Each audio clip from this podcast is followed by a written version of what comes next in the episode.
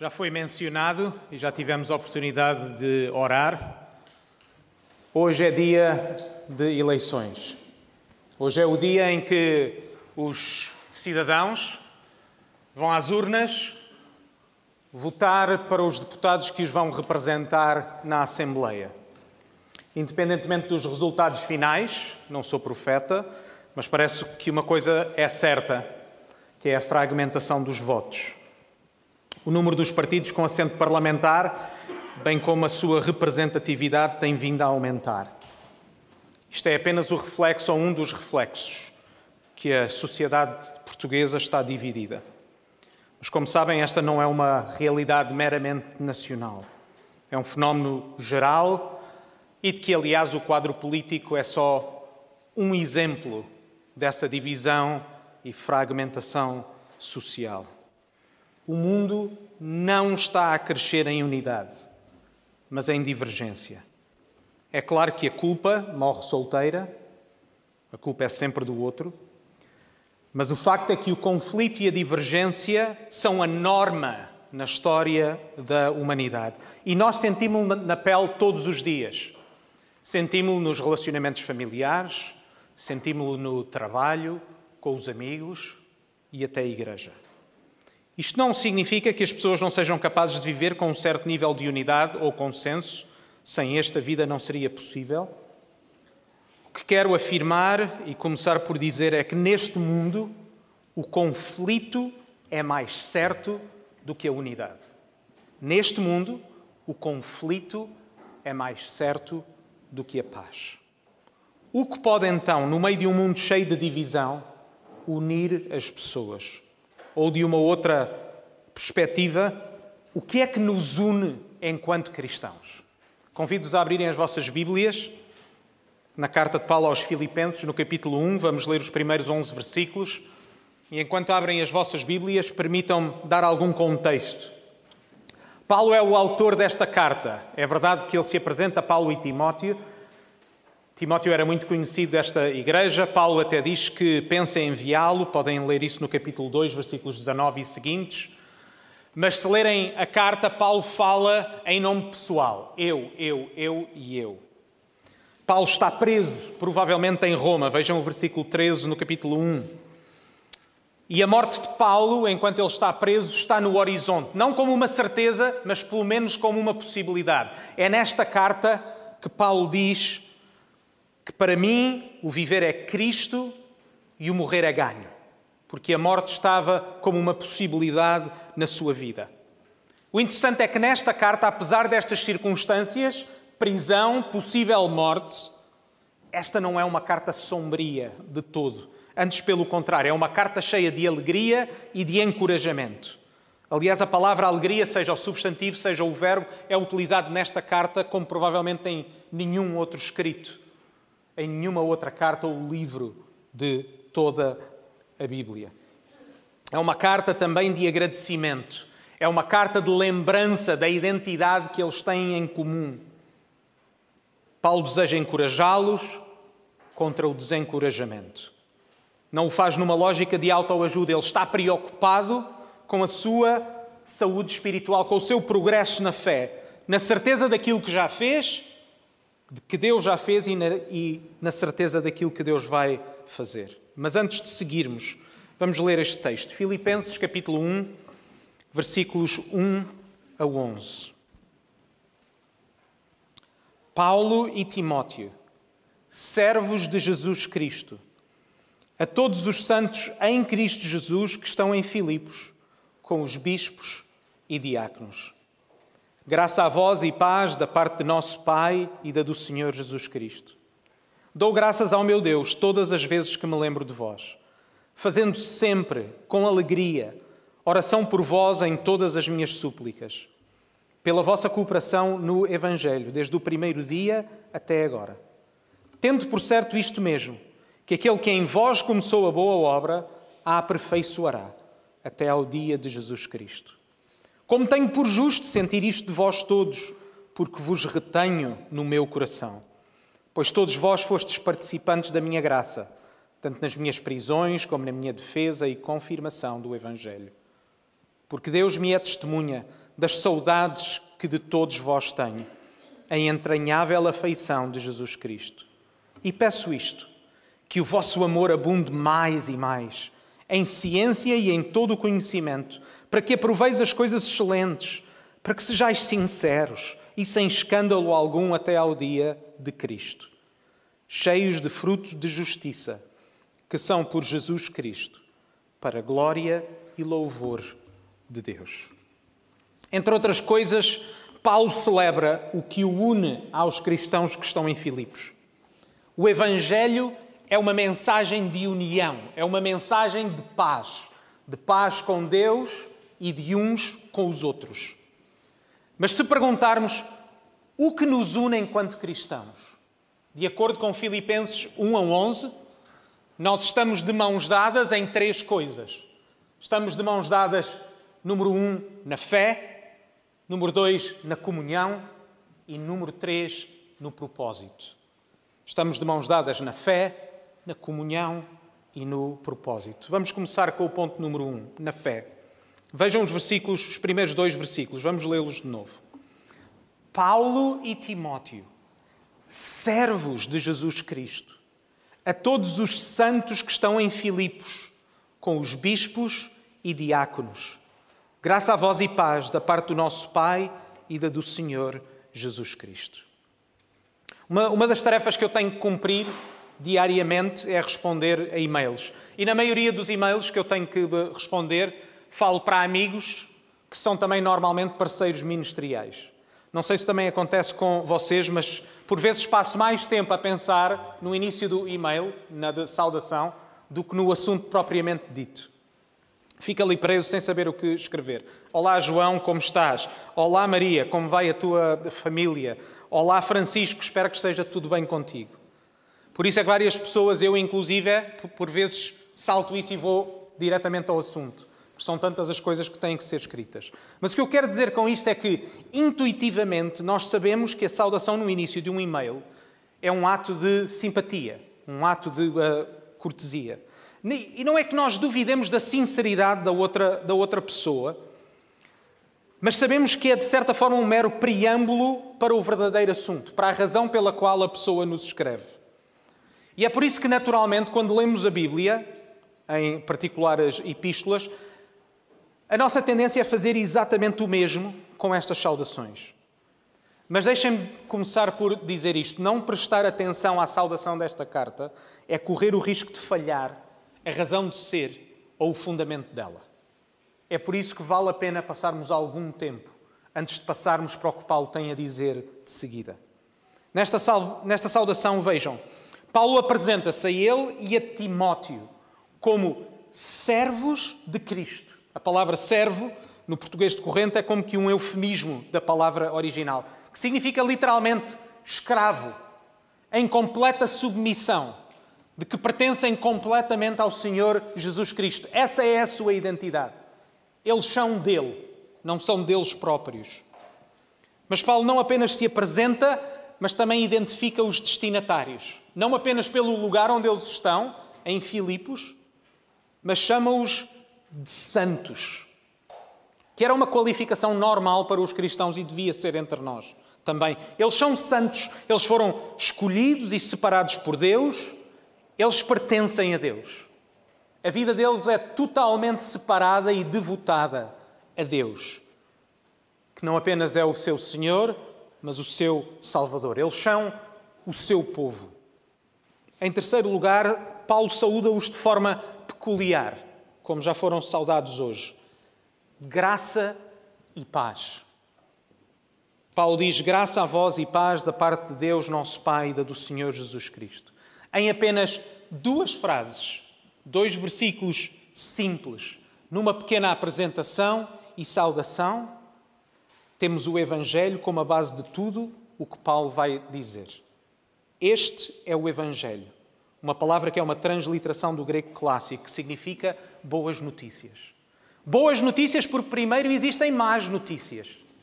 Boas notícias porque primeiro sabemos que Deus criou todas as coisas e criou todos os seres humanos e que todos, sem exceção, se rebelaram contra Ele. De que todos nós nos rebelamos contra Deus e estamos sujeitos de forma justa à sua condenação. De que todos nós nos julgamos o nosso próprio Deus e nos afastamos de Deus. Mas as boas notícias são, são estas: de que Deus fez o que nós nunca conseguiríamos fazer.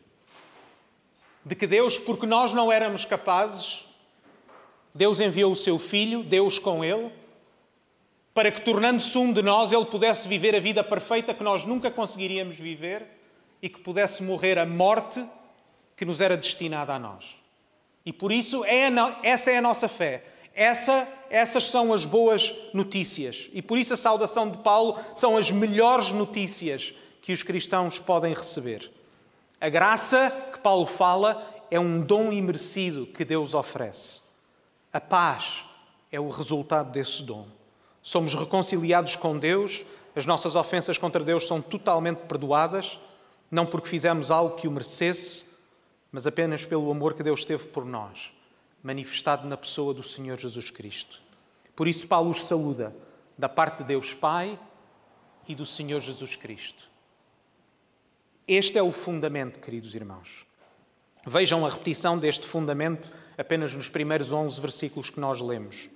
Paulo diz que eles são servos de Jesus Cristo. Chama os cristãos em Filipos de santos em Cristo Jesus. A graça e paz vêm da parte do Senhor Jesus. Vejam o versículo 6 e 10. Todas as coisas, porque eles têm uma esperança, é até ao dia de Jesus Cristo.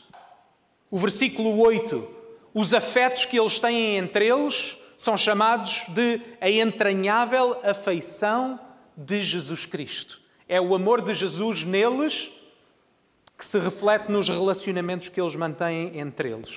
E, obviamente, versículo 11: cheios de frutos de justiça. Porquê? Porque eles são bons? Não, porque são entregues a Deus, segundo o versículo 11, por Jesus Cristo. Porque foi Jesus que viveu a vida perfeita que nós nunca conseguiríamos viver.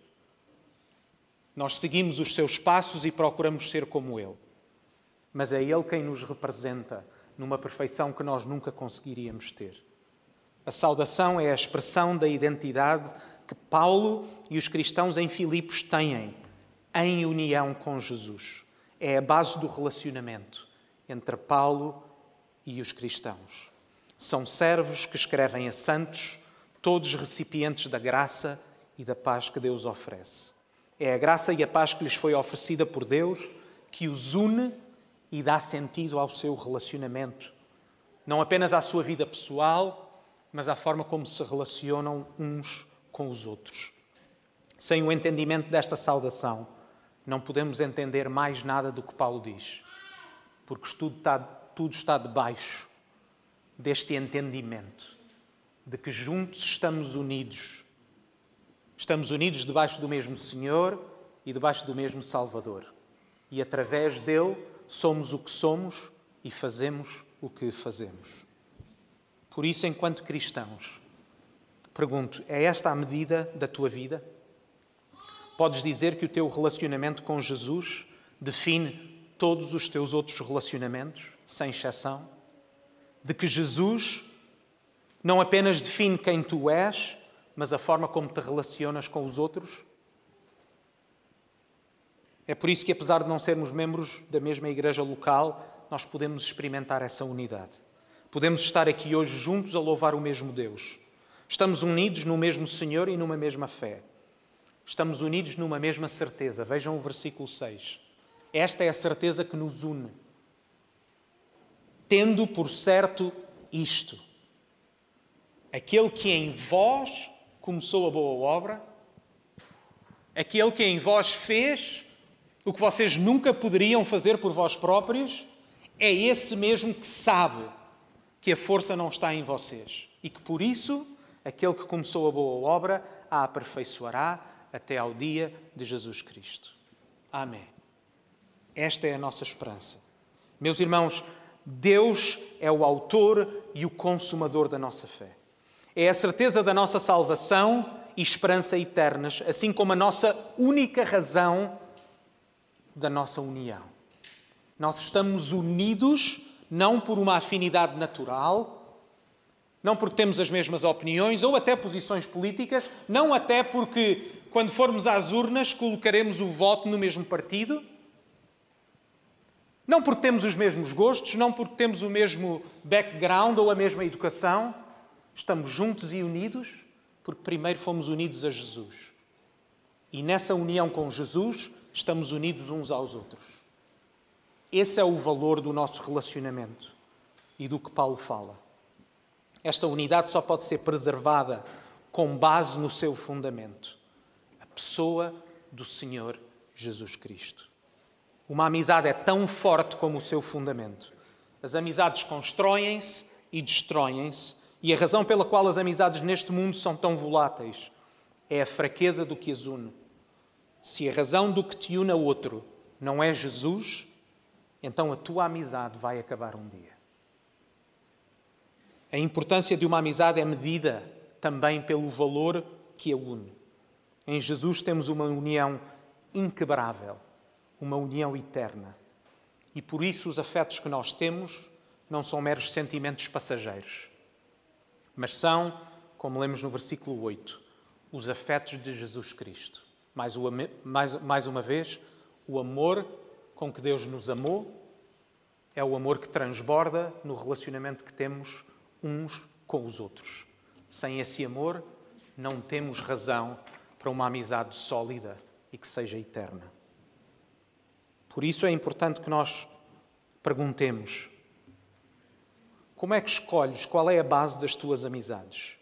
Podes dizer que Jesus é a razão dos relacionamentos que procuras manter? De que Jesus é o assunto principal das tuas conversas? De que é Jesus que procuras promover? Os cristãos são muitas vezes tidos como radicais e esta é a razão. São, somos tidos muitas vezes como chatos de querer convencer todos e de, e de converter todos. E a razão é de que a nossa fé abarca toda a nossa vida. Não há como escapar a este, a este facto. Não há detalhe que lhe escape, porque a nossa fé é do tamanho do nosso Deus. Ela é tão larga e profunda quanto a soberania do Deus que nós adoramos. Jesus é o assunto das nossas vidas e isso reflete-se na forma como desenvolvemos as nossas amizades. Por isso, irmãos, nós estamos de mãos dadas. Estamos de mãos dadas porque Jesus uniu-nos. Estamos de mãos dadas numa mesma fé. Mas estamos também de mãos dadas naquilo que fazemos.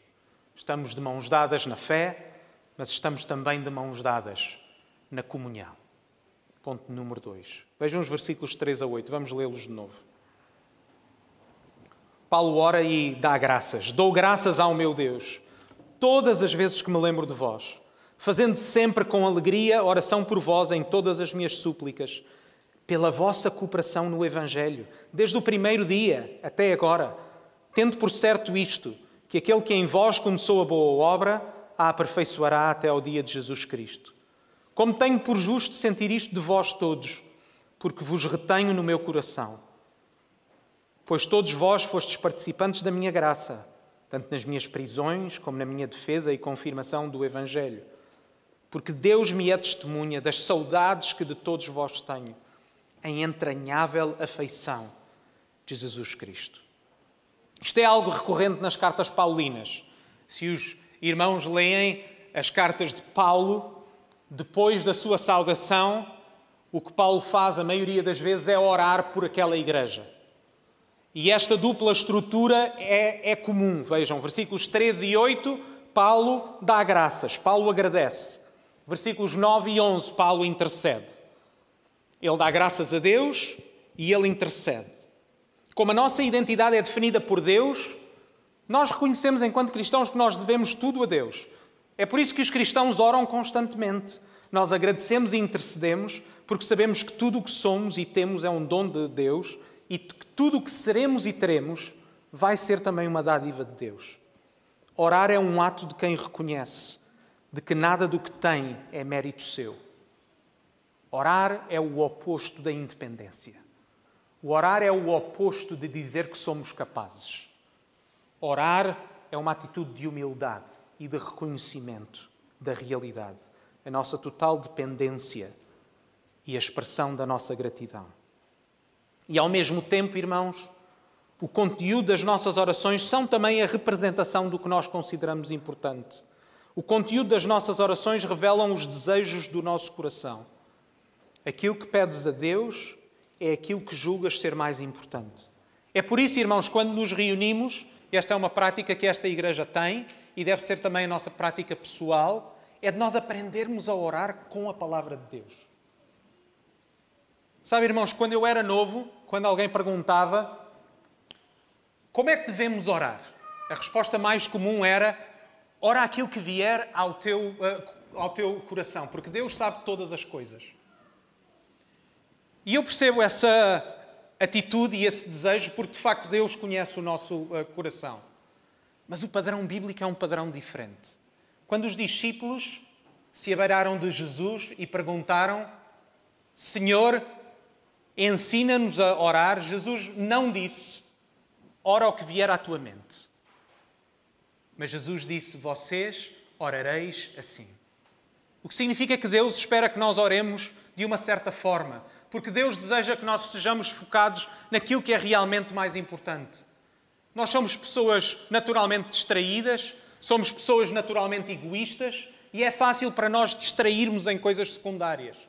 Já deram conta que muitas vezes as nossas orações têm como base as nossas necessidades materiais e às vezes falhamos aquilo que é o mais essencial. Pedimos a Deus isto, agradecemos a Deus aquilo, mas será que aquilo que pedimos e agradecemos é realmente são realmente coisas importantes, de vida ou de morte? Quando Paulo agradece, ele fala com alegria. Esta é uma celebração, esta oração é uma celebração da vida dos cristãos em Filipos. O foco de Paulo no seu agradecimento, vejam no versículo 15, é a cooperação. A forma como eles cooperaram com ele. Paulo alegra-se porque os filipenses são seus parceiros, são seus cooperadores. Paulo e os filipenses fazem parte da mesma equipa. Cada um ocupa a sua função, mas todos remam para o mesmo lado. Paulo e os cristãos em Filipos partilham um ministério comum. Mas vejam que esta cooperação é qualificada, porque o fundamento é o mesmo e é Jesus. Então, esta cooperação, vejam em primeiro lugar, é no Evangelho. A razão da parceria entre Paulo e os filipenses é o avanço desse mesmo Evangelho. Esse é o foco. E é uma cooperação contínua, vejam em segundo lugar, desde o primeiro dia até agora. Tinha sido uma igreja fundada pelo, pelo próprio Paulo. Se os irmãos lerem em Atos 16, vão ler a forma providencial como Paulo acaba na de Macedónia, onde a cidade de Filipos era. E não foi algo que Paulo planeou. O Espírito Santo proibiu Paulo de ir para a Ásia e depois, numa visão, Paulo é chamado para ir à Macedónia, onde depois funda a igreja em eh, Filipos. E por isso mesmo, o Evangelho que chegou a eles e lhes deu uma nova vida, eles agora reconhecem que essa é a sua missão de fazer o mesmo que foi feito por eles, que é de pregar o Evangelho a todas as nações. Eles estão juntos numa mesma fé unidos numa mesma fé, mas unidos também naquilo que fazem, unidos também na sua comunhão, numa parceria. Irmãos, os batistas, de acordo com o ensino bíblico, acreditam que as igrejas locais são autónomas, ou seja, que não existe nenhuma autoridade humana fora da igreja local.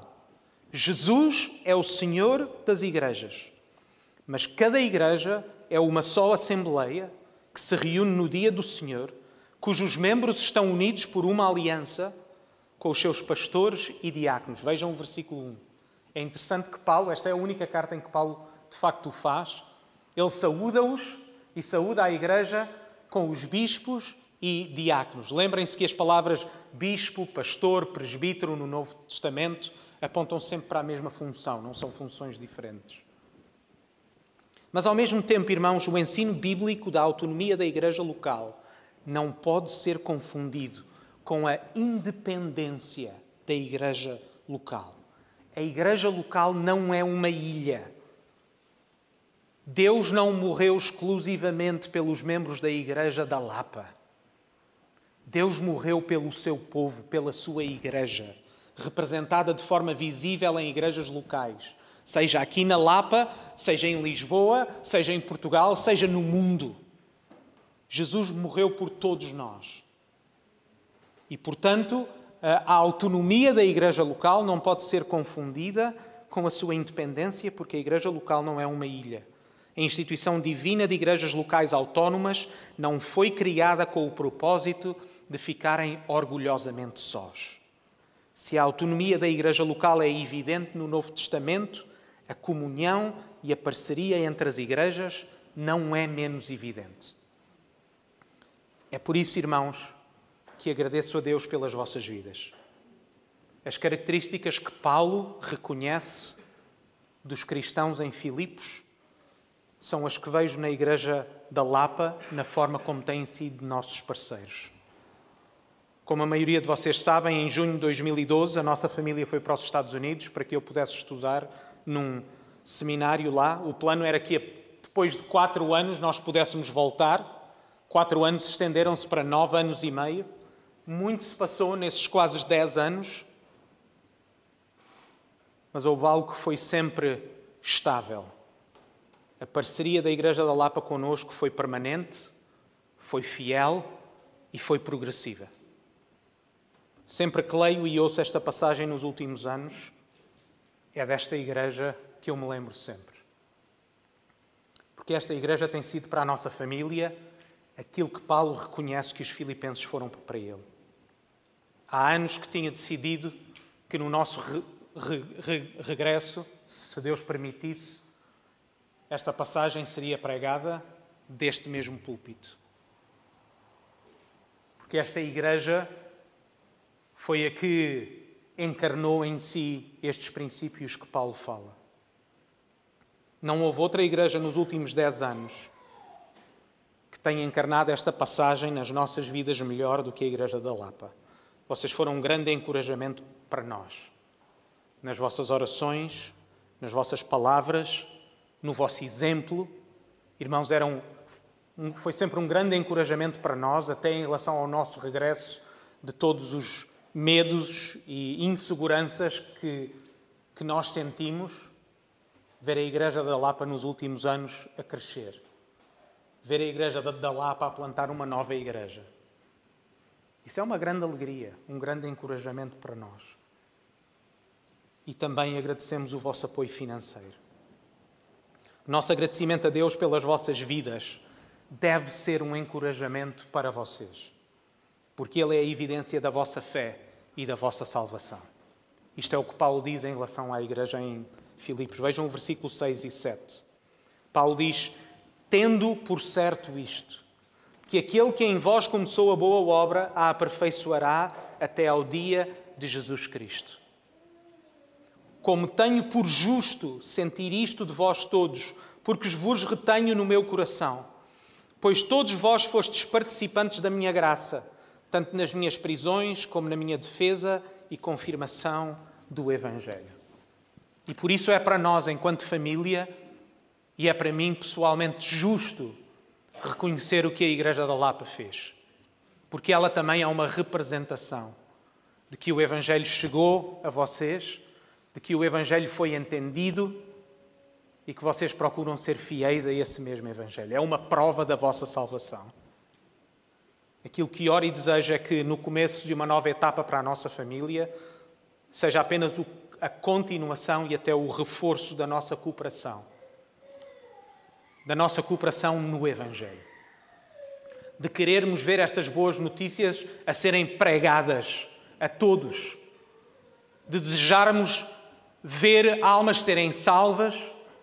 De desejar ver as igrejas crescerem não porque queremos construir um nome para nós, mas porque queremos ver o nome de Jesus elevado. E aqui gostaria que notassem um aspecto importante. Paulo fala acerca da cooperação dos filipenses no seu ministério, e é certo que esta cooperação é abrangente, mas o foco principal de Paulo é o suporte material que aquela igreja lhe enviou. O apoio financeiro que aquela igreja dava a Paulo foi uma das razões desta carta. Vejam o capítulo 4. Vejam a partir do versículo 14. Paulo está a agradecer-lhes aquilo que Eles enviaram. Paulo diz: Eu sei viver de todas as formas, com muito e com pouco. É aqui também que Paulo utiliza uma passagem que tantas vezes é mal usada, porque tem um contexto. Paulo está a dizer: Eu sei viver em abundância, eu sei viver com pouco, porque eu posso todas as coisas naquele que me fortalece. E depois diz isto: Todavia, fizeste bem em tomar parte da minha aflição. E bem sabeis também, vós, ó Filipenses, que no princípio do Evangelho, quando partida de Macedónia, nenhuma igreja comunicou comigo com respeito a dar e receber, senão vós somente. Porque também uma e outra vez me mandaste o necessário a Tessalónica.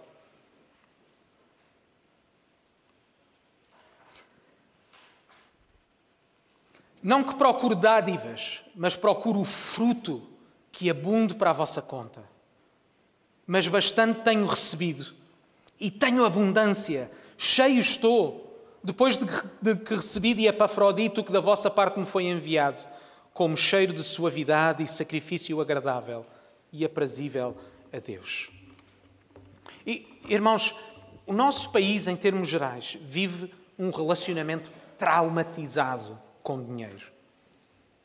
A nossa é uma cultura historicamente católica, onde o asceticismo ainda é celebrado como se fosse verdadeira espiritualidade, onde a pobreza é tida em alguns círculos como que uma virtude e onde ser pastor ainda é para alguns uma chamada à pobreza. E por isso este é um aspecto que nós precisamos de falar livremente e que é um aspecto essencial na nossa cooperação. Paulo não tem problemas em falar. Paulo escreve uma carta para agradecer o sustento financeiro, para os encorajar. Nós cristãos não vemos a prosperidade como um problema mas como uma bênção para ser utilizada com um propósito. Não negamos o facto de que a prosperidade material é muitas vezes sinónimo de tentação, é muitas vezes sinónimo de idolatria. Mas não confundamos isso, mas não confundamos prosperidade com maldição. Porque na Bíblia, uma das promessas de Deus é na realidade prosperidade. Ela é uma bênção. E os irmãos sabem do que eu falo. Ela é uma bênção para ser utilizada com um propósito. Porque a prosperidade que a Igreja deu a esta Igreja, esta Igreja tem-na usado de forma apropriada. Tem-na utilizado para suportar os seus, os seus pastores. Mas utilizou-a nos últimos dez anos de forma fiel para nos sustentar a nós. Nós não poderíamos ter feito o que fizemos se Deus não tivesse utilizado esta igreja, entre outras, para nos suportar. A igreja sabe do que eu falo porque ainda há pouco utilizaram da vossa prosperidade e ainda continuam a investir uma boa parte do vosso orçamento para plantar uma nova igreja. Porquê? Porque a prosperidade vos foi dada para um propósito. E o mesmo podemos dizer daquilo que temos em comum do ponto de vista dos eh, ministérios que vão exigir um investimento financeiro considerável, como o seminário Martin, Martin Busser. Fazemos todas essas coisas porque acreditamos que Deus nos dá para utilizarmos com um determinado propósito, porque queremos ver a igreja a crescer, porque queremos ver almas a ser salvas.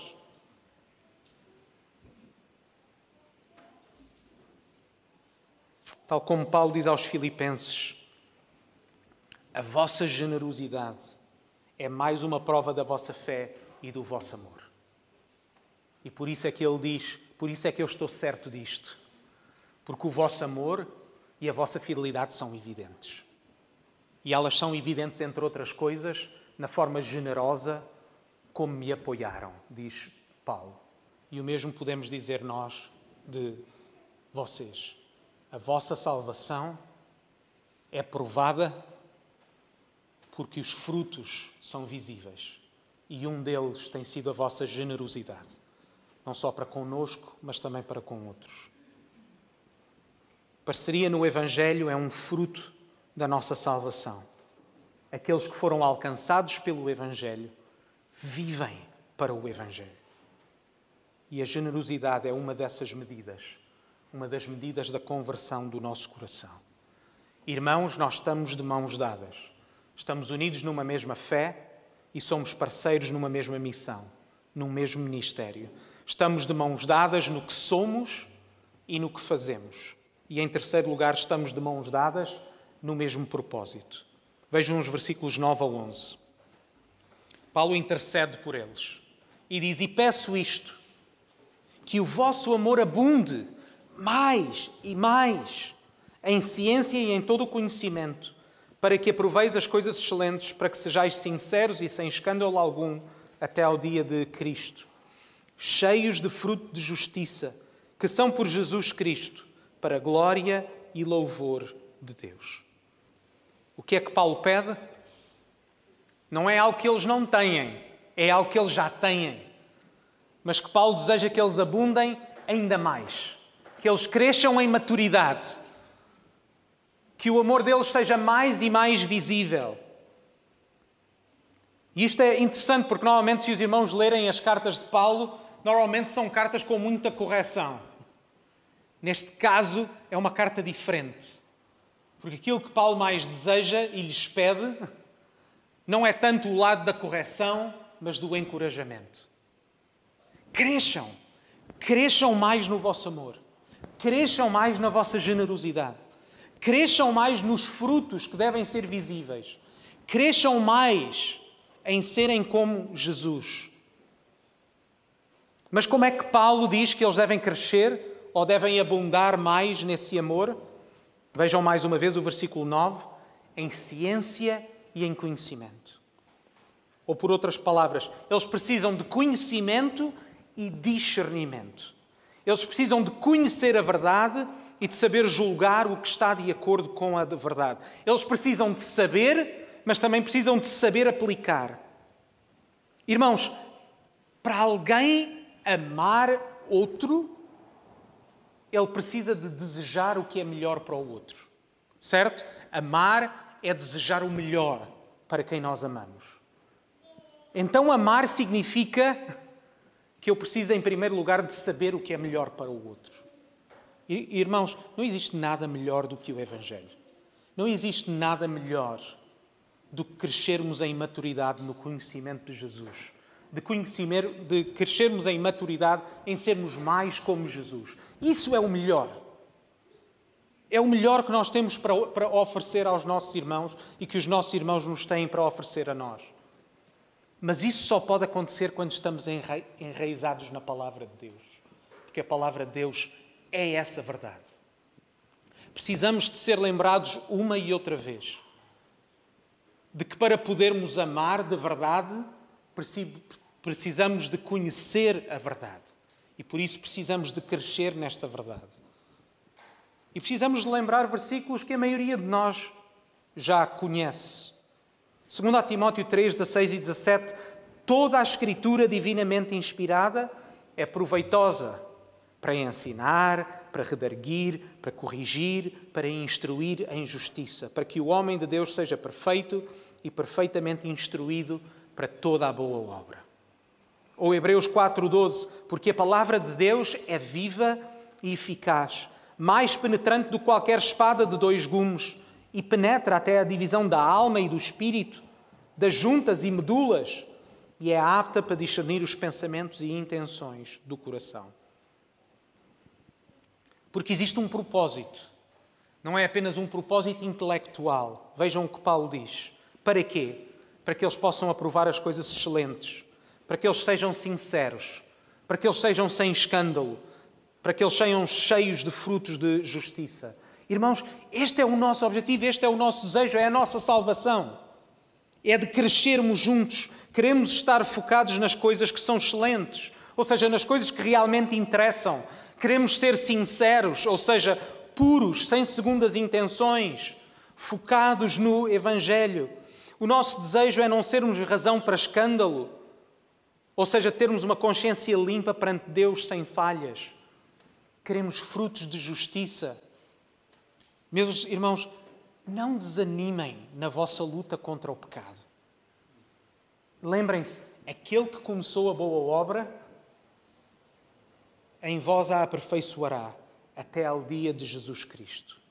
Irmãos, Paulo não é um perfeccionista. Quando ele está a dizer isto, ele não está à espera que eles sejam perfeitos. O que Paulo deseja é que os filipenses vivam para o que realmente interessa e busquem o que realmente interessa. Ele próprio diz de si próprio, capítulo 3, versículo 12: Não que já tenha alcançado ou que seja perfeito, mas eu prossigo para alcançar aquilo para o que também fui preso por Cristo Jesus. Irmãos, quanto a mim, não julgo que o haja alcançado, mas uma coisa faço: é que esquecendo-me das coisas que para trás ficam e avançando para as que estão diante de mim, eu prossigo para o alvo, para o prémio da soberana vocação de Deus em Cristo Jesus. Nós queremos o prémio. Nós queremos a salvação, nós queremos ser como Jesus, nós queremos naquele dia ser recebidos. E que o Senhor nos diga: bom e fiel servo. Nós queremos ser encontrados em Jesus porque colocamos a nossa confiança nele. Porque, em última instância, aquilo que nós buscamos é o louvor e a glória do nosso Deus, como Paulo diz. As circunstâncias de Paulo podem indicar o seu fracasso. Ele está preso, mas a perspectiva de Paulo é diferente. Nós só podemos medir o sucesso de alguém quando, em primeiro lugar, entendermos o que é que essa pessoa quer alcançar. Como para Paulo, o seu principal objetivo é ver o Evangelho a avançar e a glória de Deus. Para ele, tanto faz estar preso ou não estar preso. Vejam o que Paulo diz no versículo 12, no capítulo 1. Quero, irmãos, que saibais que as coisas que me aconteceram contribuíram para maior proveito do Evangelho. Ele diz: Eu não quero saber o que importa. O que importa? Se as minhas prisões resultaram no Evangelho ser ainda mais pregado, assim seja. É no seguimento disto que Paulo diz, porque para mim o viver é Cristo e o morrer é ganho. Mas se enquanto estou vivo eu posso ser de proveito para vós, diz, diz Paulo, então que assim seja. Meus irmãos, numa perspectiva humana, as eleições hoje são muito importantes. Na perspectiva cristã, elas são importantes porque foi Deus que instituiu o poder da espada, mas seja qual for o resultado, a nossa identidade e a nossa esperança ficarão inalteradas. Porque o que somos e a nossa esperança estão nas mãos do nosso Deus. Por isso, a glória e o louvor a Deus são o objetivo último da oração de Paulo e da existência da Igreja se Deus é o autor e consumador da nossa fé, se a nossa salvação é resultado da eleição, amor, somente pela graça de Deus, então a glória é dele, não é nossa. Louvamos a Deus porque devemos tudo a Ele. A nossa submissão a Deus é uma obrigação, porque Ele é Deus, mas ela é uma alegria, porque nós sabemos que o nosso Deus é bom e as Suas promessas são boas e certas. Por isso termino e pergunto: o que é que desejas mais na tua vida? Vives com que objetivo? O que procuras alcançar? O que é que pedes diariamente a Deus? Queremos dar louvor e glória a Deus. Estamos de mãos dadas. De mãos dadas numa mesma fé. De mãos dadas em comunhão e de mãos dadas num mesmo propósito. Oremos. Pai, nós agradecemos-te porque tu não nos abandonaste ao nosso próprio pecado, mas fizeste por nós o que nós nunca seríamos capazes de fazer por nós próprios. Agradecemos, Senhor, a nossa salvação. Agradecemos o facto de podermos chamar por Pai e de termos esta confiança. E aquilo que pedimos, Pai, é que tu nos possas ajudar a ser mais como o teu filho, que tu nos possas perdoar pelas nossas distrações e por muitas vezes estarmos mais preocupados em alcançarmos coisas que não são eternas, mas que tu nos unas, que tu nos unas numa mesma fé, que tu nos unas em comunhão e parceria e que nos unas neste propósito de que te queremos louvar e dar-te glória. No nome do Senhor Jesus. Amém.